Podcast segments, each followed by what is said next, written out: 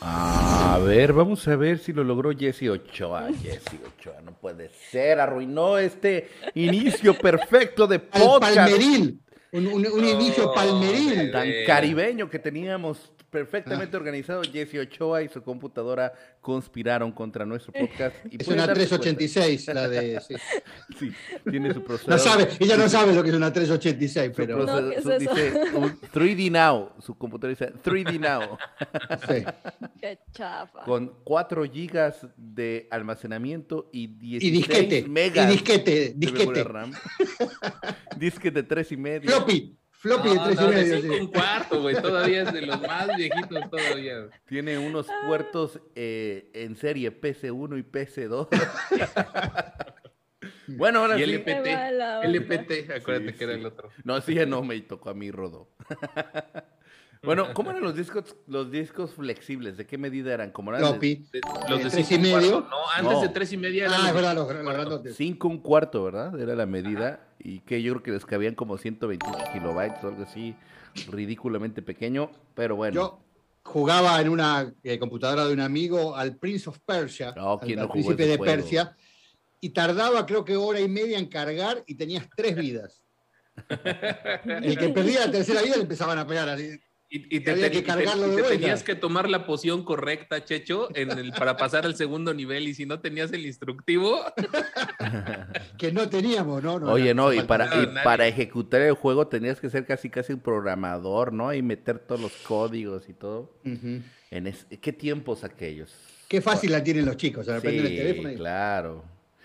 Sí, nada más dedito, dedito y vámonos. Oigan. Esta sí, esta sí, esta no, esta no, esta sí, esta sí.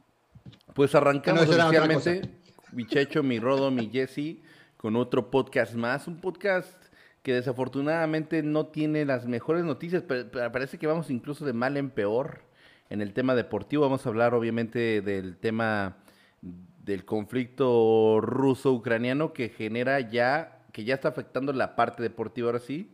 El día de hoy se habló del tema de la FIFA, se habla también de lo que puede suceder con los pilotos rusos, vamos a estar abarcando ese tema. También vamos a hablar eh, de lo que pasó con la IndyCar ayer, ahora sí ya le vamos a empezar a dar más seguimiento a la IndyCar aquí en Geeks Ayer tuvimos la oportunidad de narrar y primero que nada agradecerles porque como nos tienen acostumbrados, nos permitieron llegar a ser número uno en YouTube con narración alternativa. Y estamos pensando, Checho y yo, que igual en una de esas tuvimos más audiencia en Geeks sobre Ruedas que... ¿Qué universo, sí. Y luego eh, también vamos a hablar eh, del tema de... Em, ¿Qué más me falta por ahí? Ah, de el, el famoso porpoising, ¿no? Eh, todo este tema de, de que hay ya pilotos encontrándose en declaraciones. Mira, por fin lo logró Jesse después de 48 horas, ahí está. Este, ya se logró, eh, perdón, ya hay, ya hay enfrentamientos, pero Botas por ahí tiene unas declaraciones medio conflictivas y eh, entonces hay unos pilotos como que no les agrada tanto la idea. De eso también vamos a estar hablando. Así es que hay muchos temas de los cuales hablar. Si me permiten rápidamente, antes de saludarlos a ustedes, chicos, eh, vamos a saludar rápidamente ¿no? a los, a los que están ya conectados, que son varios. Ricardo Medina, Rafael Cabrera, Jorge Herrería, eh, Jack67, Polvo Sale de Gasolina. Por ahí comentaban que te vieron ayer en la transmisión, eh, Checho, eh, por Telemundo. Vampiro. Muchas gracias.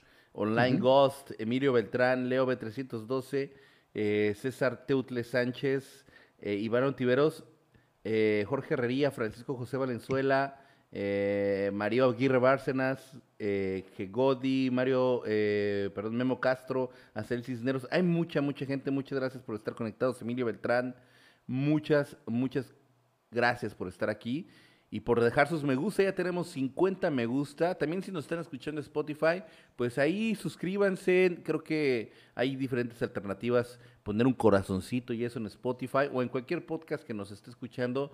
Busque la manera de apoyarnos. Ya saben, lo mejor que pueden hacer es, si hay un corazón, denle clic al corazón. Si hay un manita arriba, mano arriba. Si hay un compartir, compártanos. Así más y más gente se puede dar cuenta de lo que hacemos aquí en Geeks Over Ruedas. Eh, Checho Rodríguez, tengo una duda. Señor. Pues platícanos un poco de cómo es la experiencia de un narrador profesional en Telemundo. ¿Qué tanto cambia de, de esta experiencia que tienes con nosotros? Allá meterte a todo este, este mundo? ¿Qué, qué tanto cambia para ti la experiencia? ¿Qué se siente ser profesional? Ah, uno es profesional en cualquier lado, discúlpeme, o sea, eh, siempre profesional, nunca improfesional. no, lo que quiero decir es, eh, obviamente la presión es otra y sobre todo de hacerlo en vivo. Eh, y pasa por esto. Primero acá, entre nosotros, todos hacemos un montón de cosas, que uno produce, que el otro maneja la parte técnica, que uno va a dar datos y en definitiva todos salimos al aire. En televisión llegás, tenés que estar con tu saco, te mandan a maquillaje, te maquillan. Ese es un buen detalle. Yo creo que a partir de ahora todos nos tendríamos que maquillar para salir al aire. No te rías, que yo no estoy haciendo bromas, eh, porque realmente, realmente cambia mucho. Si bien nos vemos nosotros muy chiquititos, eh, el, tema del maquillaje es muy importante. Y después yo hacía, no hacía cámara en televisión desde diciembre del 2019, hacía casi dos años, un poquitito más, dos años y dos meses que no hacía cámara. Y la presión es mucha y sobre todo si me hubiera tocado hacer Fórmula 1, eh, creo que no, habría sido tan complicado, pero hacer, hacer Indy cuando no, eh, no conozco demasiado el tema de los autos y, identificarlos es bastante complicado, pero me tomé la, molestia de bajarme Peacock, que es la, plataforma digital de Telemundo, pagué como Dios manda porque nadie me lo regaló, vale 4,99 por mes y ahora ya lo voy a cancelar, obviamente. Eh, allí pude ver pruebas libres, ya había estado viendo lo que ocurrió en Sebring las pruebas eh, eh, de pretemporada, después me vi las pruebas libres de viernes y sábado, me vi el warm-up y me vi la clasificación. Y tengo la suerte, en realidad, de tener muy buena memoria visual. Yo por ahí me puedo olvidar un nombre, pero cuando veo la cara asocio enseguida al nombre. Y después me di cuenta en la carrera que, la verdad, este, en ese sentido soy, soy este, rápido de, de, búsqueda, de en el disco rígido. Se ve que el Alzheimer no me corrió todavía. Entonces voy a buscar los nombres y los encuentro. Incluso el chico que estaba conmigo, Omar, que es un chico que sabe mucho de automovilismo, eh, es puertorriqueño, es boricua él, eh, yo me di cuenta que hacía un poco de agua con los nombres y yo le tiraba un cabo ahí como para que saliera del atollo.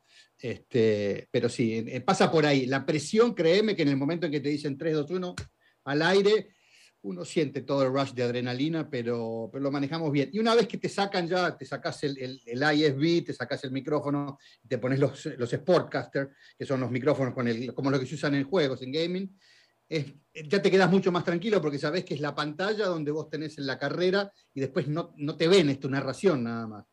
Y la verdad que después uno lo va haciendo casi mecánicamente, va interactuando con la otra persona y es, es, a mí me encantaría que lo pudiéramos hacer. Y en realidad no hay mucha diferencia con esto pero, pero la presión de la cámara en la cara y de, y de tener tres camarógrafos y el, y el floor manager que todo el tiempo te está diciendo esta cámara, esta cámara, te cuentan para ir a pausa, el productor te está hablando por, por, el, por el IFB, por la cucaracha todo el tiempo, diciéndote que teníamos que copiar nosotros los, los, uh, la ida comerciales que tenía NBC, con lo cual nos daba cuenta de tres, entonces no tenías tiempo prácticamente de tirar. Pero es, la verdad que es muy lindo, a mí me encanta y yo lo dije también en cámara, es una cosa que no me cuesta, que es eh, es lo más lindo que te puede pasar porque es como lo que hacemos acá, de vuelta. Eh, esto lo hacemos con tanto amor y, no pasa por el dinero, sino por sentirse cómodo por lo que está haciendo y por querer lo que uno está haciendo. No, y es, algo maravilloso porque realmente si lo piensas, incluso nosotros, Rodo, o sea, a pesar de que a lo mejor con sus respectivas magnitudes, ¿cuánta gente tuvo la oportunidad ayer de narrar una carrera de indicar en español en el mundo? ¿De ¿20 personas? Tal vez tal vez menos. O sea, o sea, en nuestro caso fue por nuestras pelotas, ¿no? Y porque lo ponemos en YouTube. pero, pero está, está muy padre eso, tener ese privilegio, Checho, lo comparto contigo. Y bueno, ahorita que hemos tomado unos cursitos y todo, platiqué con Rodo ayer que a pesar de que no es igual, igual que, igual que tú, ¿no? O sea, igual que no es, no estamos tan familiarizados con la Indy como lo, como lo estamos con la Fórmula 1 lo hicimos bien, o sea, y no me estoy echando flores, o sea, lo hicimos bien, transmitimos buena vibra, la gente se emocionó, tuve la oportunidad también de comparar otros canales, cómo lo estaban haciendo, y la verdad es que, modestia aparte, creo que era, éramos los que más transmitíamos emoción. Entonces, todo eso ha sido, eh, obviamente también, imagínate, maestro. Cabrera, ¿eh? Ah, ok, Rafael Cabrera Macarena para ti, muchas gracias por tu Gracias, Rafa. 14 pesos. Yo ya me pasé a la sombrita de, ya me estaba dando mucho el sol y ya me, me volteé y me vine para acá. Yo me puse protector porque soy muy blanco, entonces el problema es que me... No, la, verdad es que la verdad es que estamos muy orgullosos y no, y quería también decir que independientemente de que estemos tomando cursos o lo que sea, pues tener un maestro como Checho Rodríguez digo, esto te lo decimos fuera del aire normalmente también, eh, Checho, sabes que no es mentira, este, es muy importante, es, muy relevante porque eh, te va aflojando. Realmente Rodo y yo ya tenemos como un año, tres meses dándole casi, casi, o sea, constantemente el tema de las narraciones y sí se nota el cambio. Eh, eso está padre, está muy padre. Y ahora le toca a Jesse. vayan a narrar, Jesse. yo lo que quiero decir es, em, eh, que a mí me trata muy bien la gente, en todo sentido, no solamente ustedes, que yo sé que, tenemos un trato eh, casi diario, digo, pero la gente en sí es muy buena conmigo porque no sé qué ver en realidad, porque a mí es una cosa que yo arranqué tarde con el tema de las narraciones porque yo no era narrador. Em, pero es un deporte tan particular el tema del automovilismo, es, es, es tan particular. A vos te llama un tipo de una televisora para contratarte y te dice, mandame un resumen. Y vos le decís, ¿Cómo? Macarena, Macarena. Macarena, vamos. ¿Y sabes para quién es? Para Respirando Misericordia, que es el causante de que Checho Rodríguez esté en Geek sobre Ruedas. Nuestro amigo Respirando Misericordia, que por cierto nos, nos hizo la anotación el día de ayer de que estuvo viéndote y que nunca nos mandaste saludos a Geek sobre Ruedas. Sí, me dijo. No, es que es verdad eso, cuando uno tiene tanto nervio en realidad uno se olvida. Pero vieron que yo hice la publicidad de, Geek sobre ruedas, hice más publicidad para Geek que la que hice para Telemundo, porque digo, bueno, de última Telemundo tiene su gente y, realmente no creo que dependa de la cantidad de gente que nos vea si, si vamos a seguir o no. Ayer el, productor general eh, esbozó un poco que la plata que tenía le alcanzaba para hacer lo que íbamos a hacer, que es la primera carrera, las 500 millas y la última. Sí, y estas son malas noticias, y lo digo al aire para, para Germán, eh, están sopesando el hecho de mandarnos a Indianápolis el día de la carrera, lo cual es not good, no good para Germán. No pasa nada, está bien. No, o sea, mira, eh, en México tenemos una frase muy bonita que dice, primero lo que deja y luego lo que apendeja. Sí, hay, hay, hay una frase muy linda que tienen los gringos que dice, no money, no fucking dancing monkey. Ajá. Exactamente, exactamente. ¿Qué les parece si comenzamos? Bueno, Jessy, ¿cómo estás? Ya, oh. perdón, arruiné la entrada. Pero bueno, primera vez que yo arruino una, de diferencia de Germán. Si hacemos la cuenta, ¿cuántos? se vengó, se vengó tener una tabla así de cuántas veces cada uno de nosotros arruina una entrada. Pero bueno, muy bien, escuchándolos y, y, este, y quiero decir que los escuché en, en la indie. No, no, llegué a tiempo porque estuve, estuve ocupada, pero un ratito sí, o sea, los, las últimas como 40 vueltas y lo estaban haciendo excelente, ¿no? Este, ya hablaremos de la Indy, pero lo hicieron súper, súper bien. Gracias, Jessy. Muchas gracias, Jessy. ¿Puedo decir algo? Ya le dejo a Rodo. Eh, me encanta esto y, está bueno en realidad, porque yo creo que una forma de crecer en todo sentido es exponerse. Como digo, salir de la zona de confort y, pelársela, como dicen creo los mexicanos. Y esto de, de, tener que hacerlo sí o sí, porque están los planes y, te obliga a crecer y te guste o no te guste, creces y, y, empezás a hacer las cosas de otra manera y a sentirlo de otra manera. Eso a mí me encanta y así que lo felicito obviamente por el esfuerzo. Eh, ya tienen mucha experiencia, ¿no? Pero bueno, este, está muy bueno que lo hayan hecho y que haya salido tan bien. Gracias, gracias, Checho. Eh, gracias por dejarnos solos. Sí entendimos el mensaje. ¿Qué onda, Rodo? ¿Cómo andas? No, todo bien, todo bien. Por ahí, este, ya nos están poniendo un montón de cosas y, o sea, ese, hay gente que no puede lograr entender lo que significa eh, explorar un tema y mostrar una portada sobre un tema. Pero antes de que nos califiquen, escúchenos primero. Digo, yo creo que eso es lo mínimo indispensable ante cualquier comunicación. Eh, y pues bueno, si van a venir a insultarnos, pues bueno. No, y cada uno de nosotros... no, gracias. Bueno, en mi caso, yo me hago responsable de lo que digo y de lo que pienso. O sea, son eh, las responsabilidades de cada uno de nosotros a, título individual. No representa una ideología, por ejemplo, del canal como tal, ¿no? O sea, cada uno tiene una opinión, puede ser un poco distinta tal vez de la que tengan ustedes.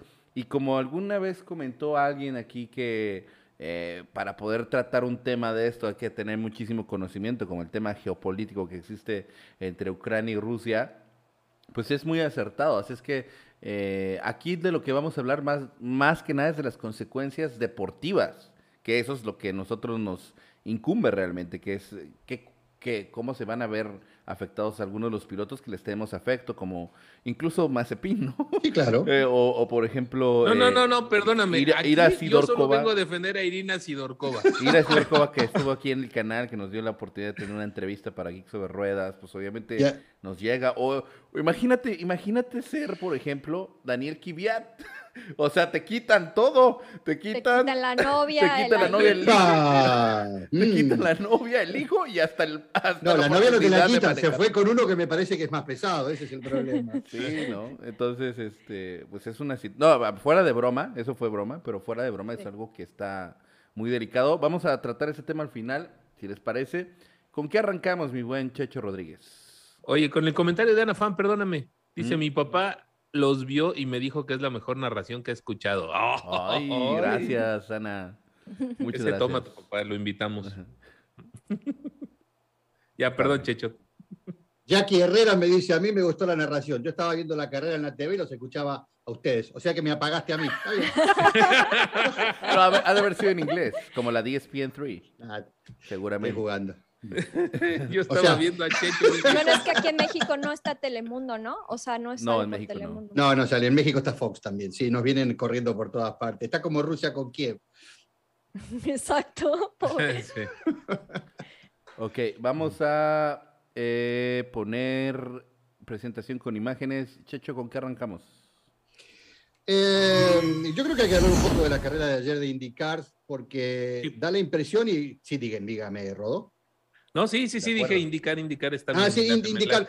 Porque eh, en principio eh, creo que uno de los, de los comentarios más importantes que había o de, la- de las alternativas que había para comentar el tema de la carrera ayer era cómo, igual que había ocurrido en el, en el 2000, había todo un cambio generacional y más allá de los latinos que están corriendo, hay muchos chicos jóvenes. Se habla muy bien de este chico Kirwood, que es de aquí de la Florida, que desde, desde que arrancó corriendo en monopostos y esto es lo que se llama la ruta hacia el IndyCar, ganó todas las categorías, ganó la Indy Light el año pasado, y la verdad que en esta primera carrera lo hizo bastante bien. Yo no tengo la tabla de resultados acá, pero sé que terminó ahí arriba. Eh, después está Tatiana Calderón, que obviamente está peleando mucho con ese auto, primero porque no lo conoce, no conoce los circuitos, no conoce bien el auto, y son autos bastante difíciles de manejar, en cuanto, por ejemplo, no tienen dirección asistida, con lo cual tenés que tener los brazos. Y ayer decía este chico Mar que trabajó conmigo, que desde que empezó a trabajar el cuello, engrosó el diámetro del cuello 8 centímetros, Wow. Tatiana Calderón.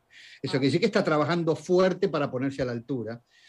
Eh, y después, eh, obviamente, hablar de lo que fue el trabajo de Pato Auer, que me parece que quedó a deber, eh, y, y de los otros que ya están como latinos, como Helio Castroneve, pero me gustó esto de que, así como terminamos la temporada del año pasado, más algunos más, tenemos una temporada que es muy promisoria, y me encanta esto, fíjense que a veces no nos pasa en Fórmula 1, nos había pasado todo este tiempo, eso de que Hamilton ganara de punta a punta y no nos diera chances, pero con esto de que, por ejemplo, Palou lo estuvo corriendo a, a McLaughlin en, en la última parte, en las últimas 6, 7 vueltas, 10 vueltas, está bueno eso para el na- narrador, está bueno para la gente, Sí. porque por más que no le vayas a ninguno de los dos, te da esa, esa alternativa de, uy, lo agarra, lo agarra, no lo agarra. Es como que no sabes que aquí, si, si el malo va a matar al bueno o el bueno al malo. Sí. Está bueno eso, y creo que la Fórmula 1 nos lleva a eso ahora, pero obviamente quiero escuchar qué les pareció la carrera de ayer, por quién tenían sus, sus eh, boletos puestos y obviamente qué piensan de este campeonato que arranca ahora. Eh, Jessy, lo que pudiste ver, si quieres, arranca tú primero. Bueno, yo soy la, ma- la que va a decir menos porque solo es- vi el- final, pero siento que obviamente no, no- no se puede descartar nunca un campeón, ¿no? Este, a Pal- eh, no sé pronunciar su nombre del Palou, español, ¿cómo Palou, suena? Sí, del sí. español, pero este, al final, pues sí, estuvo a nada, creo que llegó a estar hasta 50, o sea, cinco Cuatro, décimas. cuatro Sí, décimas. Cuatro 4.41, sí. Y, y por momentos pensabas que sí lo iba a pasar, pero creo que la pista no se daba como que no era muy favorable para rebasar la desventaja.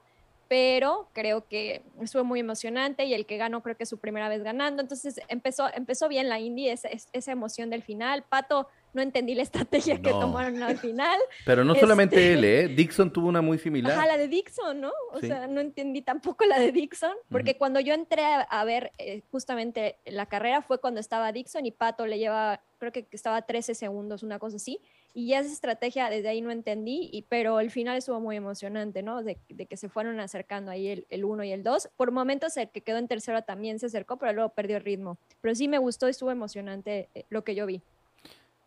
Sí, eh, bien comentas, eh, muy bien comentas el tema de Scott McLaughlin y su primera victoria, es correcto, su primera victoria, y también Y su fue primera su pole, primera sí. pole position, o sea Ujú. que tuvo un doblete, y, o sea, de, de ensueño, ¿no? Scott McLaughlin, y contra quién se defendió, contra el eh, actual campeón que es eh, Alex Palou, yo pensaba que iba a pagar eh, Scott McLaughlin, eh, digamos, su, el no tener el peso. ¿no? La, la experiencia que tiene eh, Alex Palou, pero al final supo retener y creo que el secreto estuvo, aparte de lo de la que comentas de la pista, ahorita Rodo me va a decir si está de acuerdo o no, en que tenía una mayor cantidad de eh, push to pass, el, el- todo el tiempo tuvo más, más tiempo, como 10 segundos más de diferencia tenía siempre para defenderse Scott McLaughlin y creo que por ahí estuvo la cosa, Rodo. Sí, sí, sí, puede ser. Checho nos preguntaba quién era el piloto por el que creíamos que podía ganar. Yo, la verdad, mi gallo para esta temporada es Colton Herta. Eh, creo que, que yo le hubiera pensado que hubiera podido eh, acabar primero en la carrera. Tuvo una estrategia, pues bueno, regular, pero fíjate que comentaste que Pato quedó a deber. Yo, la verdad, no sé qué tanto fue el equipo y qué tanto fue Pato. En la primera vuelta iba noveno. recuperando seis Pasó de 16 a noveno, ¿no? sí. O sea, Sí. sí, sí, sí.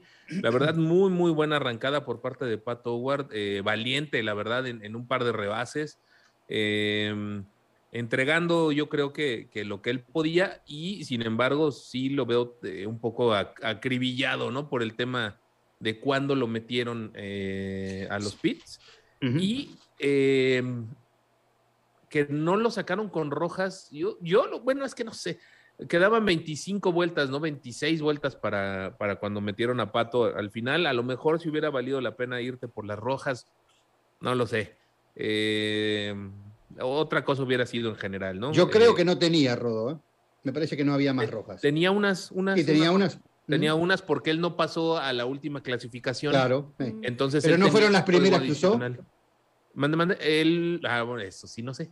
Porque son seis juegos de la dura, de la negra, y tiene Sí. solamente cuatro juegos. Y si usaste un par en clasificación, porque usan dos juegos, Sí. y usaste una eh, eh, en otro momento, creo que no, no sé si tenía, porque él largó con roja. Yo pensé que al final iba a poner roja de vuelta, me dio la impresión también. de que no tenía. Y, y es verdad lo que decís de que lo sacaron en un mal momento, porque la primera vez salió atrás de Dixon y creo Sí. que la segunda vez salió atrás de Ericsson. Perdió Y seis lo- lo- posiciones en la segunda Sí. parada. Lo perdió, mu- lo perdió mucho, no, lo peleó mucho a Ericsson y me parece que no tenía ritmo. Y después, cuando uno lo vio alejarse de la posición de Ericsson y después de no sé quién más estaba por delante de él, me dio la impresión de que el auto empezó a ir para atrás. Sí. Ya no era problema de goma. del- adelante Sí, del. Exacto, sí. Sí, no, definitivamente también me parece que tuve esa, per- eso, esa misma percepción de que todavía le falta mucho al auto por evolucionar también, ¿no? En la parte eh, de- del motor, ¿no? No sé si tuvieron la misma percepción, porque sobre todo en la última parte fue perdiendo segundos solamente, ya no, ya no logró tener este, o sea, cuando hace el último cambio de, de juego neumático, Rodo, cuando pone el neumático negro, ya nada más fue perdiendo, perdiendo, perdiendo, ya no, ya no logró recuperar de ahí. Entonces, eh, bueno, el, el campeonato, pues obviamente se pone Scott McLaughlin ya en primer lugar, con esos 50 puntos, y Alex Palou, Palou, en el segundo lugar, y en tercer lugar, Will Power. Esos son los eh, que tenemos ahorita eh, como pilotos peleando el campeonato. Un, pa- un par de cosas, sí, buena perdón. carrera, perdón. ¿no? Muy buena carrera aparte de Will Power. Él, él salió en. Él, él salió en, no en segundo. Will Power tercero. En tercero salió. Ajá, Will Power. Y ac- bueno, acabó en tercero, pero él en la clasificación también clasificó muy bien. Estuvo en los en la última Sí. ronda de seis, ¿no? Eh, No, Will Power venía para hacer la 1 y, y perdió en el último minuto justamente con McLaughlin. Eh, si se fijan ustedes, los que largaron adelante, los seis que largaron adelante, Colton Herta, Ro- eh, Román Grosjean, BK, eh, McLaughlin y quién es el otro, y justamente Will Power. Todos esos pararon prácticamente y Palou, cambiaron, cambiaron gomas en el mismo momento, salieron en el mismo Sí. momento, el rendimiento del auto fue muy parejo y más allá de que Román se fue un poco para atrás, todos terminaron bastante adelante. Entonces era claro que ese pelotón iba, iba a andar muy bien adelante y realmente fueron los que dieron el espectáculo. Yo quiero decir dos cosas. Una, primero, otra cosa interesante que tiene el, el, um, indicar es que es muy familiar. Eh, es una categoría menor, porque si uno se pone a pensar, es verdad que hay mucha plata invertida y tiene mucha, mucha historia, pero cuando vos pensás lo que es el auto, lo que es la escudería, es bastante casero todo. Eh, la gente está muy cerca. Me encantó ver a las mujeres y a los hijos de Román Grosjean, la mujer a las mujeres de los pilotos, digo, pero a la mujer de Román con los hijos ahí antes de empezar la carrera. El himno, ¿no? me, encantó cuando la mujer de, de, McLaughlin le vino a dar un beso después de que ganó. Ese tipo de cosas me parece que acercan a la gente y, en este sentido me parece que es muy bueno. Y lo otro que quiero decir es, algunos están diciendo aquí en el chat que, eh, obviamente comparando, me imagino que con la Fórmula 1, que vos entras tercero a hacer un cambio de neumáticos, salís décimo sexto pero inclusive esto es parte del negocio y del, espectáculo, porque esos que terminaron décimo sexto, décimo cuarto, décimo tercero, terminan saliendo primero y segundo, porque está toda esa remontada, porque los demás también tienen que parar. Y, eso también está bueno, porque te da alternativa, uy, está primero, uy, se fue a décimo sexto, uy, está cuarto, uy, se fue a, vigésimo. Eh, está, está, bueno porque son alternativas. Como todos reciben muchos puntos, eh, por terminar la carrera. Eh, creo que está, que está interesante la categoría. Lo vamos a ir viviendo, lo vamos a ir aprendiendo entre todos y, disfrutando en la medida que se pueda. Así es. Bueno, calificación de la carrera, Checho. ¿En puntos? Sí, del 0 a 10, ¿cómo le, ¿qué le A mí no me pareció la mejor carrera, yo creo que 6.5. 6 y medio, ok. ¿Tú, mi Jessy? Pues yo solo vi el final, así que diría que un 8 porque me dio emoción el final. Ok. Germán. Yo también le daría un 8. Qué generoso que están, ¿eh? Se nota que nos faltaba ver carreras de algo. Yo solo estoy evaluando las últimas 35 vueltas. Están tomando calor, sí. Otra cosa que hay que comentar con respecto al, al Indy, sorry, Rodo, ya te dejo. Eh, eh, algunos empezaron a decir cuando yo publiqué en Twitter, arroba Chechousa, y en otros lugares pues, publiqué lo de eh, Michael Andretti, Mario Andretti, que hoy cumple 82 años, el bueno de Mario, Em, e, e, él pidió a la FIA que le diera la alternativa de entrar en el 2024 con un auto de Fórmula 1, antes de que pasara todo esto que está pasando con, con Rusia y con, los destinos de Haas. Em, digo, Mario pidió esto y le tiene que contestar en tres meses porque necesitas tener la posibilidad en tiempos de poder armar lo que le hace falta. Y no le van a pedir que arme la fábrica acá en Estados Unidos. La tiene que armar allá en Inglaterra, o comprar, o ponerse, conseguir túnel de viento. Y ¿Viste las declaraciones de él? ¿Viste las declaraciones? no me acuerdo de qué declaraciones me estás hablando, pero digo, le dijo Toto Wolf que tiene que poner mil palitos, o sea, un millón de, un billón de dólares, mil millones, porque para el equipo solamente hacen falta, no, perdón, para entrar a la categoría 200, porque esos 200 millones también se reparten entre los 10 equipos que hay, eh, pero hablan de que para ser competitivo necesitan mil millones. No creo que tenga problemas, porque Andretti debe pesar él mismo 300, 400 millones, y me imagino que se rodeará de un grupo de gente que va a poner el resto, eh, y, yo creo que va a ser competitivo. Obviamente, cuando los gringos se meten en el negocio y se meten a, hacer las cosas, las hacen muy bien. No hablo solamente de Andretti, sino de Liberty Media, que está propiciando que haya más eh, grandes premios aquí. Y obviamente el piloto que eligió si es que lo logra, es Colton Herta. Macarena, José Carlos Tejada Cruz, 20 pesotes, muchas gracias, de verdad. Gracias, José. Muchísimas gracias. Oigan, eh, no, es que justo después de esas declaraciones que dijiste de Toto Wolf, que me parecieron más simbólicas que hablando de dinero como tal, ¿eh? Porque él, él lo que decía es, no basta con tener 250 millones de suscripción o el, entry fee de la Fórmula 1. Él dice, hay que aportar más y con eso se refiere a todo el contexto, ¿no? De lo que conlleva ser una gran empresa automotriz para estar ahí. Obviamente él hablando, pues obviamente con, con Mercedes detrás y todo lo que representa. Pero lo que me llamó la atención fueron las declaraciones que dio eh, eh, Wolf? No, no, no. El, Gene Haas. Michael Andretti. Eh, no, Mario Andretti. Las declaraciones que dio Mario Andretti, perdón. Este, y bueno, gracias por atinarle por mí. Las declaraciones que da Mario Andretti donde dice, pues Toto Wolf se podrá sentir incómodo y demás, pero nosotros tenemos todo el know-how, tenemos la gente ya idónea con la experiencia para desarrollar este tipo de empresas. Ya sabemos dónde va a estar eh, nuestro warehouse en, en UK, dijeron. y ya sabemos, ya me dijo, y dijo, ya lo puedo decir, esto no es un secreto, ya me lo permitieron decir, Renault va a ser nuestro motorista. Eso todavía está en veremos, ¿eh? Bueno, eso fue lo que dijo él. Sí, no, pero eso me fueron las declaraciones antes de que apareciera alguna otra información de que estaba hablando con Ferrari también. Eh, y otra cosa, no es solamente que Andretti va a entrar en la Fórmula 1, va a poner auto de Fórmula 2 y de Fórmula 3. No, eso no sabía. O sea, estamos hablando de, un, de, un- de una... Infraestructuras, eh, ¿no? De una infraestructura y de una operatoria muy, muy, Muy grande. grande. Claro. Claro, vamos a hacer aplicaciones A- para ir. Ahora, el- lo que está sucediendo, de lo que vamos a hablar en un momento, del tema Rusia y del movimiento que está pasando con Haas y demás, ¿no podría conllevar a una dirección, una ruta completamente alternativa para la familia Andretti, incluso una cohesión Haas-Andretti? Yo creo que no, porque no creo que, o sea, más allá de lo que va a perder Gene Haas por el tema de que los rusos van a dejar de poner esa gran cantidad de dinero, yo creo que Haas también lo tiene, pero no se olviden que Haas, más allá de la bandera con la que está pintado, sigue teniendo los colores de Estados Unidos, te guste o no, sí, y es una escudería americana. Entonces, el tema pasa por ver si Gene Haas puede conseguir o traer de alguna manera algún sponsor o algunos sponsors que se hagan cargo de, de lo que ponía Ural Cali. Este, y hay que ver cuál es la relación también entre Mario Andretti, que me imagino que quiere ir solo, Claro. y con Gene Haas, porque también fueron rivales. ¿Tú, tú crees que, que Jim Haas no pueda decirle al gobierno ¿no? de, de su país? Oye, tú que me estás bloqueando todo eso, ahora tú me ayudas a conseguir quien me dé el dinero de empresas americanas. No, No. ¿No crees? Les No, es que a- ah, yo sí creo que está muy involucrada la No política, vale. Checho. O sea, yo creo no, que yo sí, creo que no, porque no te olvides que es la libre empresa.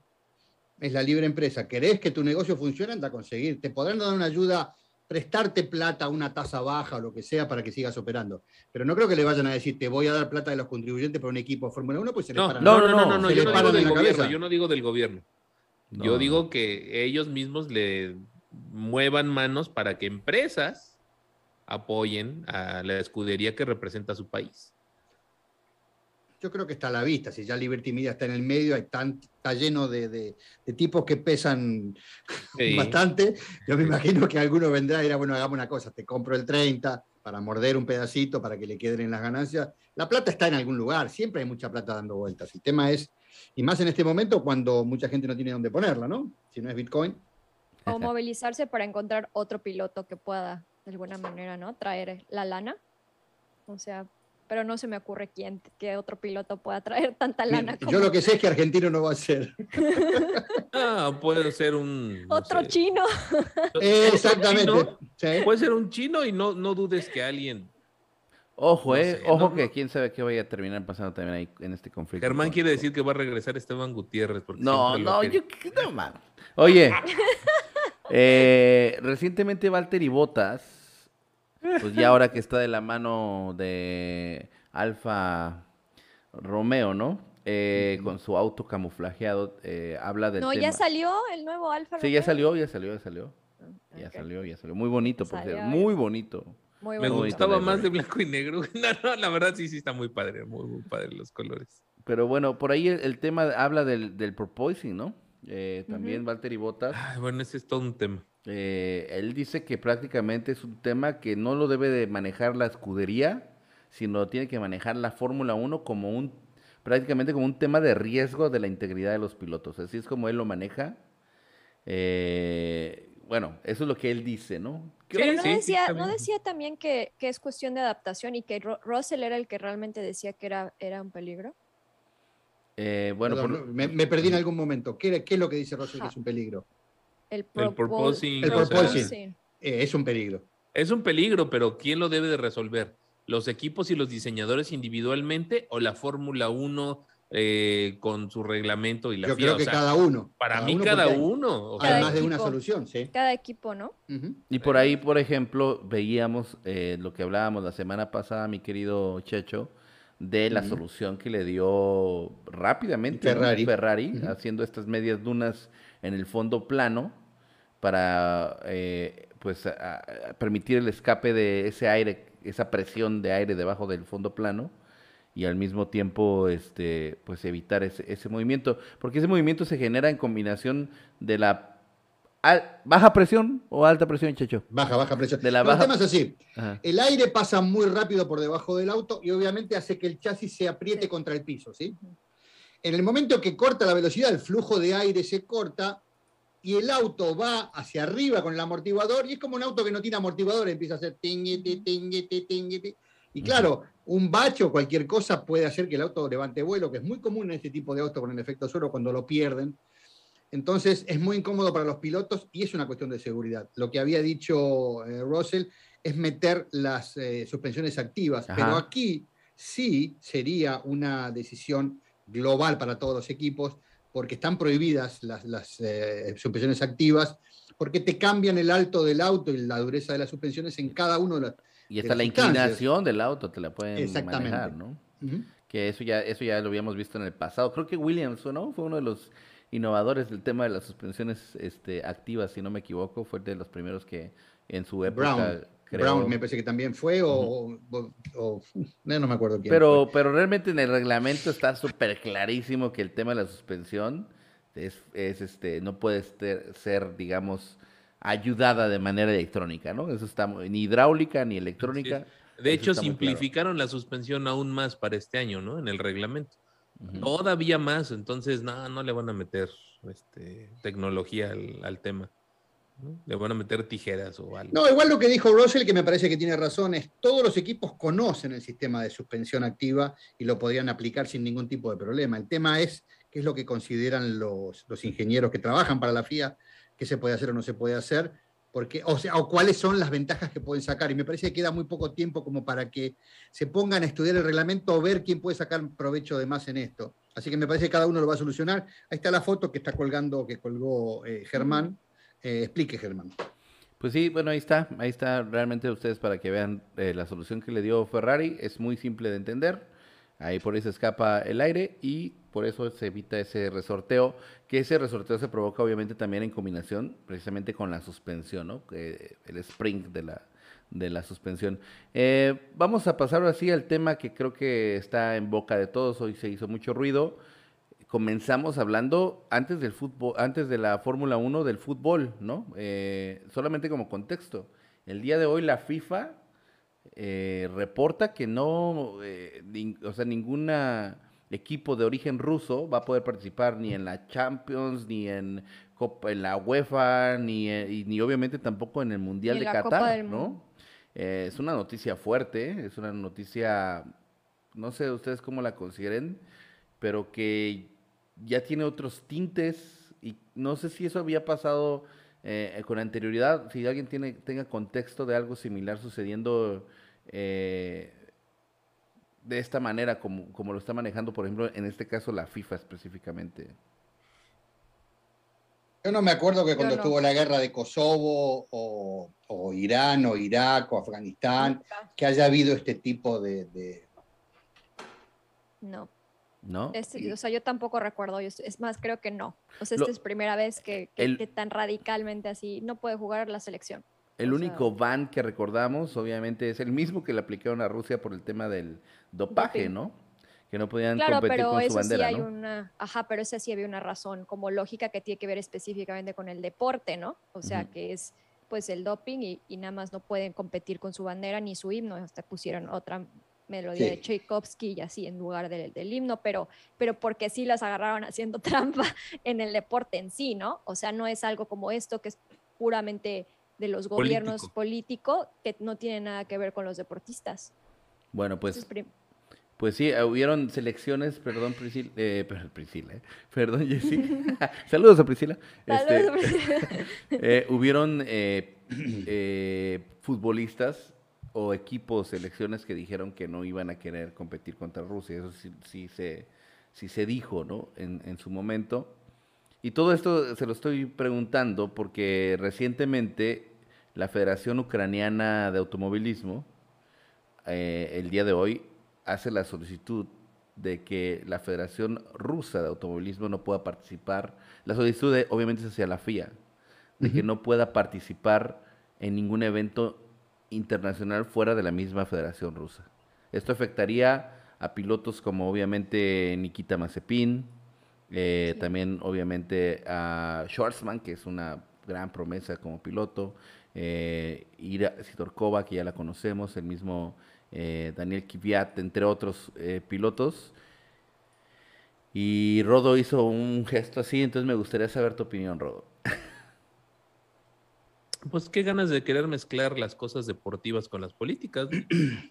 O sea, es que una medida de presión, o sea, y por eso el gobierno va a tomar la decisión de, ay, no hagamos otra cosa porque a mis deportistas los discriminan. O sea, tiene si fuera otro gobierno tendría un poco más de sentido, pero es Rusia. O sea, qué presión. También dicen que es para que haya presión de la oposición contra Putin, ¿no? Pero Putin no tiene oposición, o sea, es, es, es, es un tirano de alguna manera, ¿no? Tiene totalmente el control de su gobierno. No sé qué. Quiero pasarles una línea de pensamiento, em, porque hoy lo conversaba, hoy, empecé a trabajar en, Tu cara me suena 2, eh, haciendo videos, haciendo IBS, y conversaba con un chico cubano, porque hablábamos un poco de Trump y no quiero entrar en ese tema, pero quiero decirles esto. Aprendí, creo que ya lo dije aquí, que a partir de los 90 de la caída del muro de Berlín se acabaron las ideologías. Ya no hay ideologías. El mundo es de las empresas y todo se mueve por las apetencias de. O sea, ¿será que eh, McDonald's dice voy a cerrar todos los negocios que hay en Rusia? ¿Será que, eh, no sé, eh, Walmart cierra todos los negocios que tienen en Rusia o, cualquiera? Ahora yo digo, ¿cómo será de falso esto de las ideologías, del comunismo, del capitalismo y tantas otras cosas? Que la manera de detener una guerra que no tiene, no tiene sentido, pues ¿cuál es el sentido de esta guerra? O sea, ¿qué, ¿qué es lo que busca Putin? O sea, que no está cómodo con los 100 mil millones de dólares que tiene, con la casa que tiene. lo, que, lo que él está peleando es que no quiere que haya Alguien en la OTAN. en la, que Ucrania se vuelva la OTAN porque le, le, darían armas. Pero no hay que, no hay que desviarnos ahí no, no, pero lo que, quiero, lo que quiero decir es esto nada más, es para crear una línea de pensamiento, para que no nos comamos el caramelito, eso es lo que digo. No pensemos que esto es comunismo contra capitalismo, esto es absolutamente otra cosa, porque si no, las sanciones serían de otra manera. ¿Cuál es la sanción? Le cortamos el chorro, no pueden negociar, no pueden hacer esto, no pueden hacer lo otro. Entonces todos los millonarios que le dan plata a Putin o que tienen el negocio armado le dicen, no, macho, para un poco, esto no es así porque nos cortan el chorro, nos quedamos sin negocio y se acaba el asunto. Entonces, está el tema de que no hay ideologías, que es toda una cuestión de dinero y de comercio, que te cortan el chorro y se acabó la guerra. No se acabó todavía, pero me parece que va en ese camino. pero el tema es, a, tres semanas, a tres semanas del Gran Premio de Bahrein, ¿tendremos a Mazepin en Fórmula 1? Yo creo que no porque están cediendo todas las organizaciones, como, como, eh, eh, como la FIFA, ¿no? Estados Unidos, exacto. O sea, el occidente controla todas estas organizaciones y ellos están como que, pues es como dice, ahí sí es como dice Checho, es, es, el dinero y todo eso. Yo creo que ellos ya dijeron que no, con la FIFA no, pues al rato también, también la FIA dice que no, tampoco. O sea, sería injusto, pero lo podrían hacer. La FIFA lo trajo a Maradona al Mundial, 80, Mundial 94 acá en Estados Unidos, sabiendo que el tipo se falopeaba con todo lo que tenía. Y le dijeron, no va a haber control antidoping para vos. Eso lo cuenta Fernando Niembro en el, en el famoso Me cortaron las piernas, en el libro, bueno, no me acuerdo cómo se llama el libro que escribió Fernando Niembro. Y dice que el Diego nunca esperaba que lo vinieran a buscar la enfermera para hacer el antidoping. Por eso dice me cortaron las piernas, porque en Boca jugaba y le daban una, campera con un frasquito con orina de otro tipo, la ponía en el frasquito y ese era el control antidoping que pasaba. Entonces, la FIFA hace ese tipo de cosas, la FIA hace ese tipo de cosas, que también son grandes empresas que lo que van a defender es el dinero. Y van a proteger igual a, a, ciertos pilotos que son sus estrellas y Mazepin claramente no es uno de ellos, ¿no? O sea, otra cosa si fuera, si Mazepin fuera ocho veces o siete veces campeón o algo, o se moviera más dinero, pero no creo, entonces, no sé, está triste, yo no estoy de acuerdo con eso, creo que los deportistas es aparte, pero por cómo veo las cosas, no creo que corra. algo muy triste el día de hoy, o no sé si la palabra adecuada sea triste, pero irónico, es que hoy sale un jugador ucraniano de fútbol, y todo el mundo se pone de pie y le aplaude. O sea, como si ser ruso, jugador de fútbol, te convirtiera en un villano. Ah, sí. Es que ya es que eso es lo que se maneja en la propaganda, ¿no? Que es siempre, o sea, manipulan la información para crear dos bandos cuando en, realidad, pues, cada uno tiene sus razones y no hay uno bueno y uno malo puramente. Pero allá, pero ya nos hicieron creer que así, ¿no? Que Rusia está mal no, pero de hecho hay muchos rusos que están en contra de esto y lo han manifestado. Exacto. Exacto. por eso no hay que mezclar, porque eso no les quita su calidad como deportistas. O sea, y lo defendimos a Mazepin nosotros el otro día acá, diciendo, pobre pibe. O sea, ¿qué, culpa tiene de que el viejo sea un millonario o de que el padre por ahí tenga un negocio del cual Putin eh, rapiñó un poco de dinero? O sea, la verdad, poco tiene que ver. Que lo juzgue, la, digamos, la justicia de su país hicieron algo que está fuera de lugar. Pero después condenarlo al pibe, que es un corredor de auto, porque el, loco del presidente del país en el cual él nació le declara la guerra también sin razón a otro país donde muere gente, es eh, para mí es una locura de todo, en todo sentido. Y otra cosa también, una ucraniana tenista salió diciendo que no iba a jugar contra ucranianas tenistas, que, que al menos que renunciaran, a, o sea, que salieran sin representar a Rusia o su, o su bandera. Y yo digo, bueno, es que el que, tu, el que tu político o tu gobierno esté loco no significa que tú no seas, sigas siendo orgulloso de ser de tu nación, ¿no? O sea, no les puedes despojar de, no, pues ya no puedes jugar como Rusia, porque ella, en el, eh, yo creo, no es como te sigues sintiendo ruso o yo me seguiría sintiendo mexicana, porque lo que amas es tu cultura, tu, todo, no es, no es el, la política, eso no te representa, pero bueno. El simple hecho de que se mezcle ya es todo un error, ¿estamos de acuerdo? Es ahí donde está el meollo del asunto. Sí, exacto. Eh, creo yo, creo que, miren, hace, la semana pasada yo discutía con ustedes, yo veía muy probable que Nikita Mazepin saliera por el tema de que por, el, por los patrocinios que él tiene y que ya no van a estar, él tendría que salir porque prácticamente, porque no tiene, como tú lo dices también, Jesse, la calidad de piloto top que lo podría respaldar cualquier empresa de cualquier lugar del mundo, ¿no?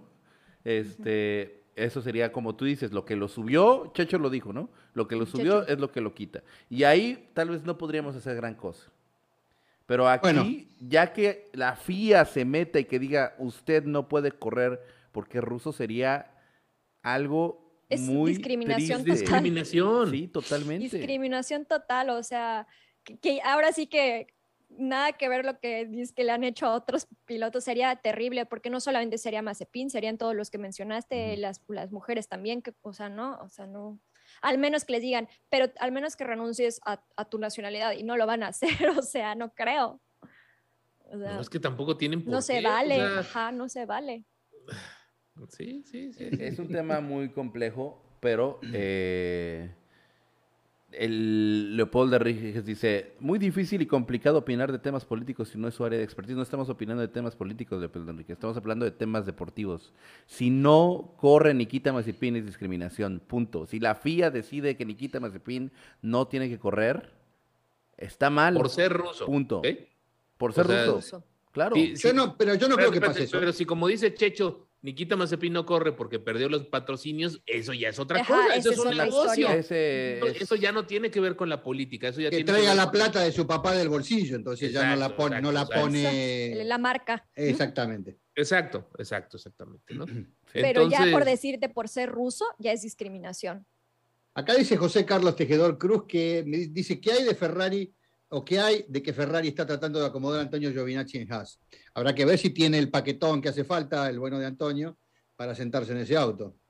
Pero ese salió de la sartén y se cayó en el fuego. Ahora, ahora yo me pregunto, ¿dónde va a quedar el famoso...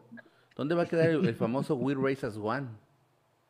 ¿Dónde queda toda esta narrativa de que... O sea, siempre lo hemos visto nosotros objetivamente como una falacia todo eso, ¿no? O sea, cuando sabemos que se corre en Qatar con tantas situaciones adversas y en países eh, árabes eh, que van en contra de todo lo que consideramos adecuado o correcto en el occidente, pues se corre allá porque pues hay lana, ¿no? Y entonces ese We Races One nunca ha existido, pero ahora estaría más que claro, ¿no? Claro. Eh, Aldo Malvá es, es, interesante lo que plantea porque dice, hace un tiempo se acuerdan que lo habían agarrado en un video tocándole los pechos a una novia, amiga, no sé qué cuernos, y todo el mundo se puso a, hablar de, lo que era la ética de este chico, de que por ser millonario creía que podía hacer cualquier cosa, y ahora se lo están, está pidiendo que se quede si es que lo van a sacar. Eh, son, cosas, distintas, y no me parece, por eso, que se opine de una cosa que está mal y de una cosa que, no está bien, o que está bien en este caso. Eh, digo, no, no, no creo que, que, una cosa invalide la otra, me parece que simplemente son opiniones en ese momento en este. Bueno, vayamos saliendo de a poquito de este atolladero, de este berenjenal, eh, y, busquemos un tema un poco más amable. Bueno, yo sí, Eh, si Irina Sidorkova la sacan yo, me voy ya al Ya, Ángel de la Independencia a hacer mi huelga. No, no. no, no. Va a hacer huelga a todos los hombres. ¿Cómo, cómo se llaman, Jesse, las, las cartas que haces en internet para que las firmen Ah, todos? sí, las, eh, El, como el GoFundMe. Eh, no, sí, pero no, Change.org. Hacemos uno para Irina Change.org, Sidorkova. hacemos un ¿cómo Change, no? Change.org, ajá, Change.org. para solicitar Sí. que Irina no. se- oye, le damos la nacionalidad mexicana. ¿De- casas, ¿De, Rodo, qué hablas, ella tú, Rodo? me- caso con ella, no pasa nada. No pasa nada. O sea, Hacemos un cuadro de Irina hacemos un NFT Ajá, ándale, sí, algo así. exactamente, y exactamente. lo vendemos, sí. Eh, pues realmente esos son eh, los temas que tenemos eh, eh, en, la, en la lista, los que de los que hablamos. No sé si hay algún pendiente que yo recuerde, no hay más. Eh, ¿De qué, perdón? de los temas, ¿no? Que teníamos planteados para el Bueno, que ya salió el, el trailer de Drive to Survive, pero pues no es una gran cosa. No es la gran cosa, pero no sale Max Verstappen en ningún momento, ¿te diste cuenta de eso? Y eso me extraña sobremanera. Pensé que le iban a llegar al precio. No, pues lo- lo- más bien No, él se no se- enojó. Va a salir eh, Horner en todas las cosas que debería de Sí, sí, salir sí, Max y Max saldrá a lo mejor eh, su coche nada más chocando con alguien, con dice, este Hamilton seguramente. dice Carlos Mucino que él le arregla las pa- los papeles. en la fila, Carlos, en la fila. En fin, chicos, la verdad es que como lo dijimos la, la ocasión anterior aquí eh, en Geeks Over Ruedas somos pro paz. Eso, se- eso es lo que debe- debemos de, de fomentar. Eso... Que haya congruencia, ¿no? Eso es. Y, y realmente, pues eh, esp- esperemos que la- el asunto se resuelva lo antes posible y que no, no hayan consecuencias de esa, de esa jerarquía por, por los que amamos el automovilismo. Si Mazepin se va porque no es buen piloto, porque lo que sea, que se vaya, pero no por esto, ¿no? Es lo único. Y les agradecemos mucho, como siempre, que, que siempre estén aquí en los podcasts y que nos apoyen. Sabemos que a lo mejor hay algunos que tengan un punto de vista un poco distinto y eso. Y es válido también, es totalmente válido y lo respetamos al 100%. No se trata de, de polarizar nada porque es- es- eso va en contra totalmente de la filosofía de nosotros cuatro, porque precisamente estamos aquí, aquí. ni somos prorrusos, ni somos pro-ucranianos, ni somos nada. somos, Somos nada. somos cuates, somos cuatro cuates, cuatro amigos. Somos que- pro geek sobre ruedas. Exactamente, somos Exactamente. cuatro amigos que nos juntamos para platicar de Fórmula Pro 1. deportes. Exactamente, somos pro, exactamente, exactamente. Eh, ¿Nos estamos olvidando de que esta semana hay pruebas? no, es que esta semana No, no, es la siguiente. La semana que viene. la la- otra semana, sí. Sí, sí, sí. Y que estamos a 20 días de que empiece el campeonato de Fórmula 1. Estamos a 11 días de. Drive to Survive, 20 días de Fórmula 1, estamos ya, Y estamos... los tests también es- en el, son el 10, ¿no? 10, 11 y 12. o Vamos a transmitir dos? los test, Germán. Claro, ¿por qué no? ¡Ah! Pues sabía que ibas a decir Sin, que sí, güey. sin miedo al éxito. Pero hay que ver los horarios porque en Bahrein, ¿no? No son te, no te horas Jessy, de que no conoces. Geeks sobre Ruedas, aunque sean a las Sí. 2 de la A las mañana se 3 de la mañana y ahí vamos a estar. Nada mejor que caer a las 3 de la mañana chupado y escuchar a Geek sobre rueda para. Sí, eh, somos expertos en conectar la verdad, Checho. Exactamente. Exactamente. ¿Hay algo que quieran decir para concluir este podcast controversial de lunes? No, nada, que ya dejamos el tema este, esperemos a ver qué, qué ocurre. Saludos cordiales para todos, que duerman bien. Buena semana para todos y a prepararse porque viene el show. Yo, yo la anécdota jocosa del día es que eh, el día de ayer se iluminaron con los Ah. colores de la República Dominicana en Ciudad de México varios monumentos eh, alusivos a la independencia de República Dominicana, que fue el día de ayer, ¿no. Germán? La- Sí, fue ayer. El día de la independencia. Sí. Bueno, ¿cuáles son los colores de la República Dominicana, Germán? Rojo, azul y blanco. Y entonces las redes sociales explotaron. Ah, diciendo, o sea, diciendo que México era no Ah. sé qué y apoyando con los colores de Rusia, bla, bla, bla, bla, bla. Y ya el gobierno de la Ciudad de México tuvo que aclarar que era eh, es el día de la independencia de República Dominicana y estamos poniendo sus colores. Perdón. Entonces el hash está pintado con los colores de República Dominicana. También Estados Unidos. Exactamente. Y de Paraguay, y de Cuba, Oigan, y de tenemos- Checoslovaquia. de. Puerto Rico. Oigan, y Geeks sobre, Hola. Geeks sobre Ruedas también tiene que cambiar sus colores. Sí. Sí, sí, sí, sí, sí. No, la gente luego opina sin, sin saber porque no sé nada que ver, pero bueno, qué bueno. Exactamente. Cosas, qué anécdotas. Sí, divertido, divertido. Bueno, chicos, la verdad es que ha sido, déjenme, los pongo en cuatro ventanas.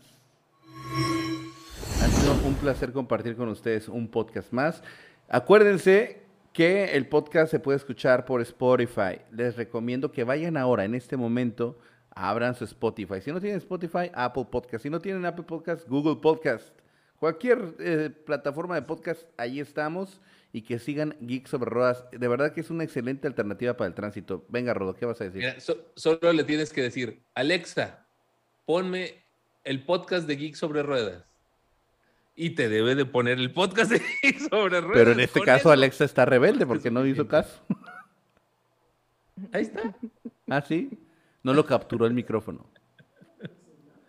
No lo capturó el Dice- micrófono. Me pregunta si lo quiero reproducir. No. No, ya no, gracias. Sí se escucha que, que se oye Alexa ahí. Sí. Ok, pues entonces que los dejamos con, miren, con un bonito fondo alusivo a nuestra despedida. Vamos a la playa, chicos. Ya estamos en la playa. ¿Sí?